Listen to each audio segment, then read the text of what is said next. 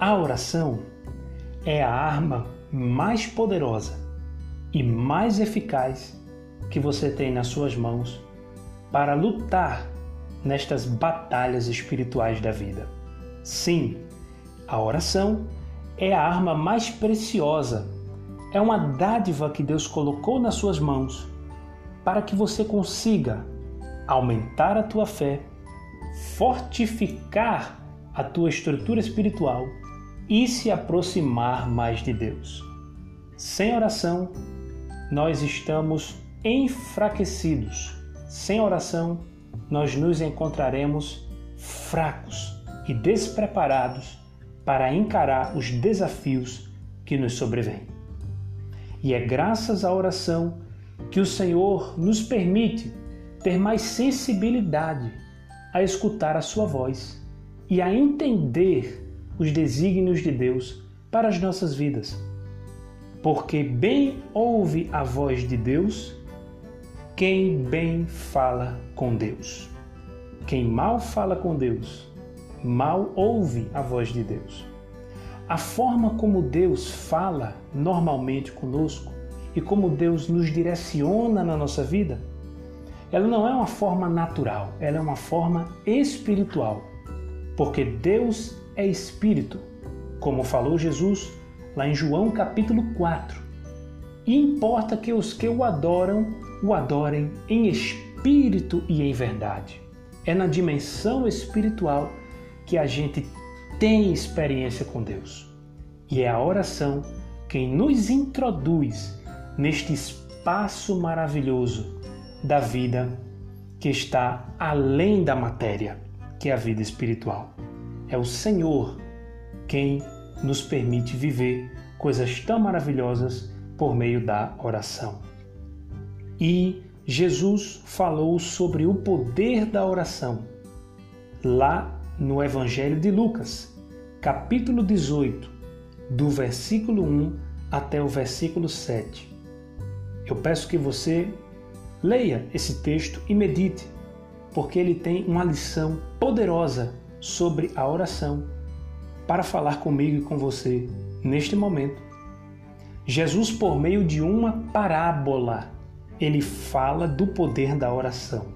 Parábola, em simples e rápidas palavras, diz respeito a uma história que, por meio desta história, se tira lição de vida.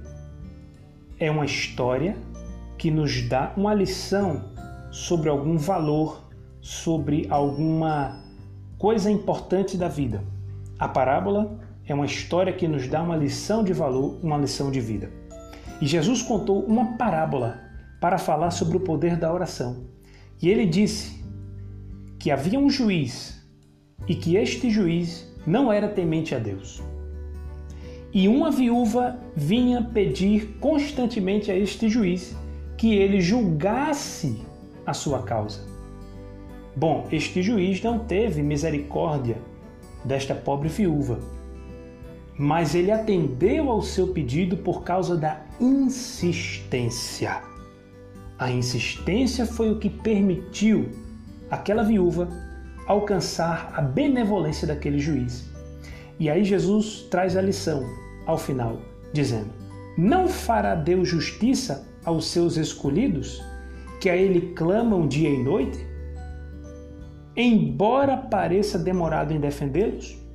Porque se este juiz, sendo mau, pela insistência, atendeu o pedido da viúva, imagine Deus o que fará com a insistência dos seus filhos. Sim, eu estou dizendo, insista e persista na sua oração, por mais que ela pareça demorar, porque o Senhor é infinitamente melhor, mais amoroso e mais misericordioso do que qualquer juiz sobre a face da terra, e a sua justiça, ela supera a justiça dos homens. A minha palavra para você neste dia é esta: persevere em oração.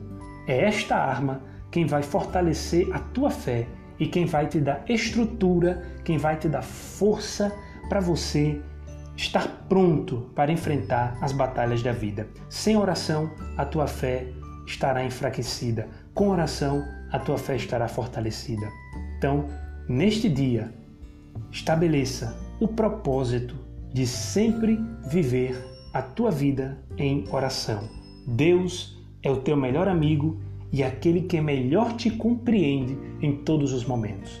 Chegai-vos ao Senhor com toda a liberdade, porque nós fomos lavados e remidos com o sangue de Jesus. Sim, fale com Deus.